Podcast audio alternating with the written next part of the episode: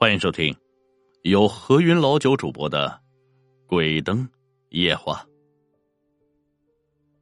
有这么一位青年啊，叫陈，自幼是聪慧，但是却是气量狭窄呀。小小年纪能通读诗书，却不苦心钻研，好吃懒做，却想升官发财。有一天，他在街上不知听谁说过啊，万年的乌龟壳。可以给人带来好运，能给人带来源源不断的财富。这个陈他是夜思梦想，终日是闷闷不乐。话说，心诚则灵，这念念不忘必有回响。陈一次帮家人到山上放羊的时候，在一棵老树下偷懒乘凉时，竟然无意发现交错的树根之间好像有个洞。陈。一看到就兴奋的想：“呀，老天真是待我不薄啊！莫非真真是个乌龟洞不成啊？”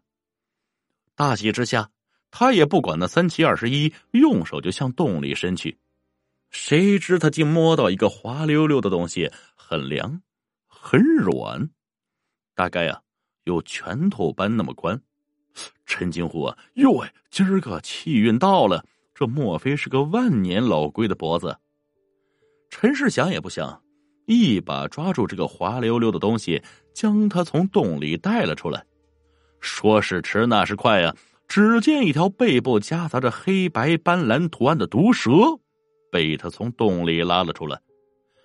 这蛇头虽小啊，嘴巴却长得有小儿进食的碗那么大，口中还包裹着数个椭圆形状、白里透黄的蛋，这伴随着是丝丝落地的毒牙。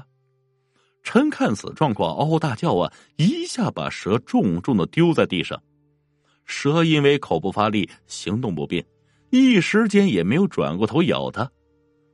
读过书的知道，那就是乌龟蛋。想到保命要紧，陈也顾不上乌龟不乌龟，他拔腿就跑。那毒蛇感觉陈开始运动后，竟转过身开始追他。陈回头一看，这毒蛇正在身后穷追不舍，这跑得更快呀！一个不留神，脚卡在石头缝，直接给摔晕了过去。倒地之前，陈还心想：“哎呀，完蛋了呀！”陈做了一个很长很长的梦，梦中啊，有这么一个弯腰驼背的老头向他作揖致谢，并且说。少侠及时出手相助，否则老身再来晚一点唯一的血脉就要断了呀！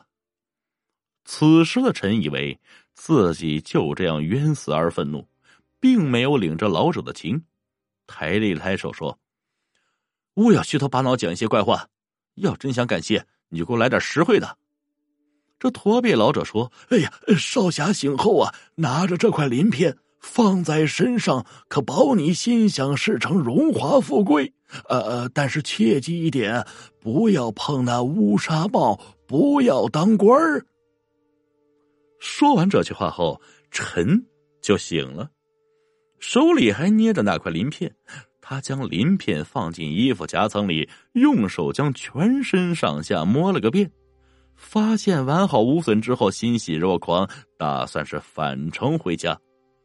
他刚走没两步，他踩到了一个软绵绵的物体，低头一看，只见刚才穷追不舍的那条毒蛇看不出死因，但是可见已经死去多时，长长的舌头还没来得及收回，耷拉在地上。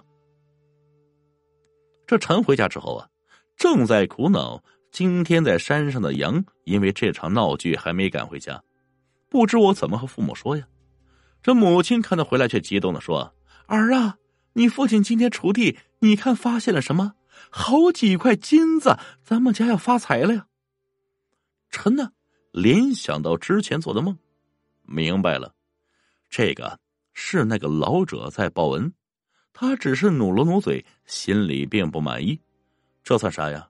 也就够卖几块地，当个乡绅。仅仅不到一年，陈利用父亲挖来的金子，连续做了许多买卖。每次陈只想赚钱，必定赚的是盆满钵满。很快呀，这陈呢，成为了方圆百里最富有的人。他的庄园得有一个池塘那么大。他的花园子充满了莺莺燕燕、欢歌笑语。又过去了几年，年少富贵的陈有些腻了呀，尤其是啊，无意间听下人们聊天说，再有钱又怎么样？知府有兵有权，哪天看他不顺眼，一句话他就没了。陈下定了决心，他要做官。此后，陈的庄园里不再是莺莺燕燕，而是文人政客。陈想通过他们引荐，做当地最大的官。就在文人政客到访第一天，陈无意间发现，一直放在衣服夹层的鳞片竟然在跳动。陈想起了那天驼背老者说的话，他反应过来，恶狠狠的对着鳞片说：“我救了你的孩子，如此重的恩情，你却连官都不让我做。”真是忘恩负义。臣随后忘掉此事，上下打点。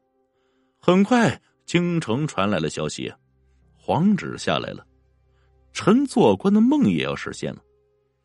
就在皇旨到达他家的前一天晚上，臣做了个梦，又梦到了驼背老者。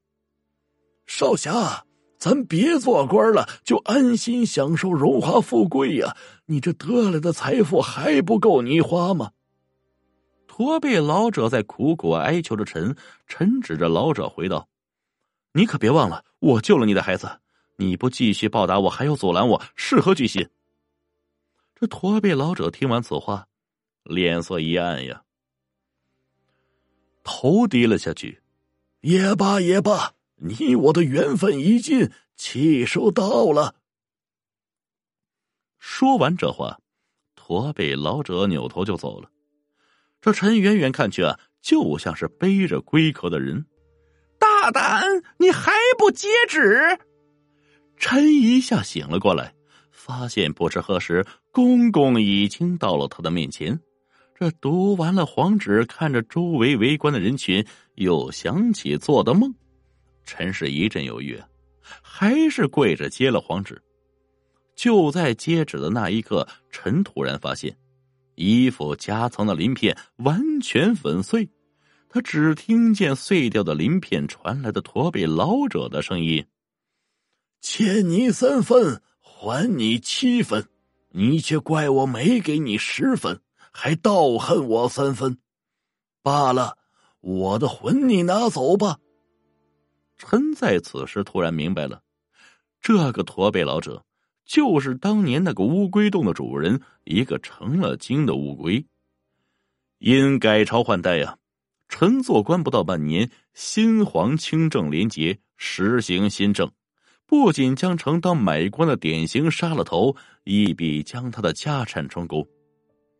古代流传着一个不成文的规矩：妖精不能涉及官场，更不能扰乱朝纲。